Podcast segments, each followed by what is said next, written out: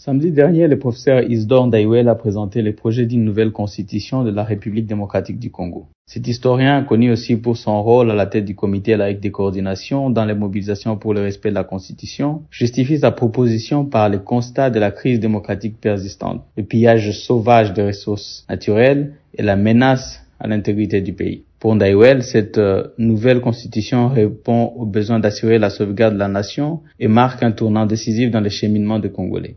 Mais est-ce opportun aujourd'hui de faire cette proposition? Je m'appelle Fred Baouma, je suis analyste et directeur exécutif des Bouteli, Institut congolais de recherche sur la politique, la gouvernance et la violence. Vous écoutez le 33e épisode de la saison 3 des Ponajek, capsule audio des Bouteli et du groupe d'études sur le Congo de l'Université de New York. Ce n'est pas la première fois que le prof euh, Daiwell se livre à cet exercice. En février 2020, il avait déjà avancé l'idée d'une révision constitutionnelle sans pour autant mettre l'accent sur le mandat du président de la République qui suscite beaucoup d'attention en RDC comme dans d'autres pays africains.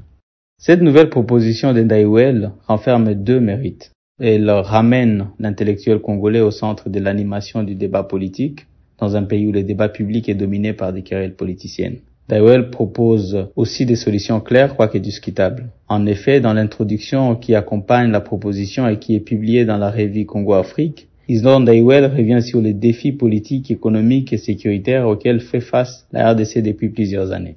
En proposant une nouvelle constitution, il offre une opportunité de débattre sur la structure de l'État congolais et son objet ultime. Daiwell s'inscrit ainsi dans la même ligne que Delice Sanga qui, au lendemain des élections contestées de 2018, introduisit une pétition de révision constitutionnelle. Il y a des faiblesses, nous souhaitons les corriger, pas de tricoter les textes, déclarait Sesanga en 2019. Cependant, la question de la révision constitutionnelle et a fortiori celle d'une nouvelle constitution est un tabou au sein de l'opinion congolaise et de la classe politique. Pas par des accords sur la réalité des dysfonctionnements de l'État et la nécessité des grandes réformes des institutions, mais par crainte que les débats constitutionnels ne soient instrumentalisés au bénéfice d'un camp politique et contre l'intérêt général.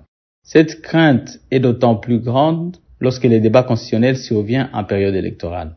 Comme le reconnaissent les éditeurs de la revue Congo-Afrique, la proposition d'Aiwell coïncide hélas avec une certaine rumeur au sujet d'une éventuelle constitution en cours d'élaboration par le parti au pouvoir.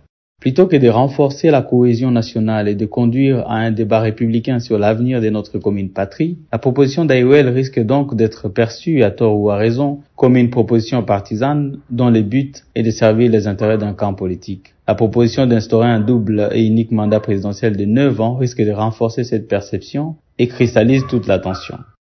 Ceci pourrait être vu comme une manière d'offrir au président actuel un troisième ou même un quatrième mandat. Aussi, la proposition constitutionnelle d'Endaiwel est une mise à jour du projet de constitution ici de la Conférence nationale souveraine d'il y a 31 ans. Le professeur Ndaiwel explique les choix de ces textes par la qualité intellectuelle de ses auteurs et l'inclusivité du processus qui a conduit à sa validation. S'il est vrai que cette mouture de base résulte du véritable débat national qu'a été la CNS, il s'agit, comme pour la constitution de 2006, d'un consensus ici d'un moment de crise.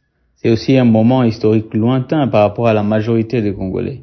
Plus de 7 Congolais sur 10 sont nés après la fin de la CNS et très peu connaissent le fond des discussions de cette conférence. Aussi, les différentes guerres qui ont endeuillé la RDC et qui ont profondément changé l'imaginaire du collectif du Congolais en rapport avec la terre, l'État, la capitale ou la sécurité sont aussi postérieures à ces pactes de la CNS.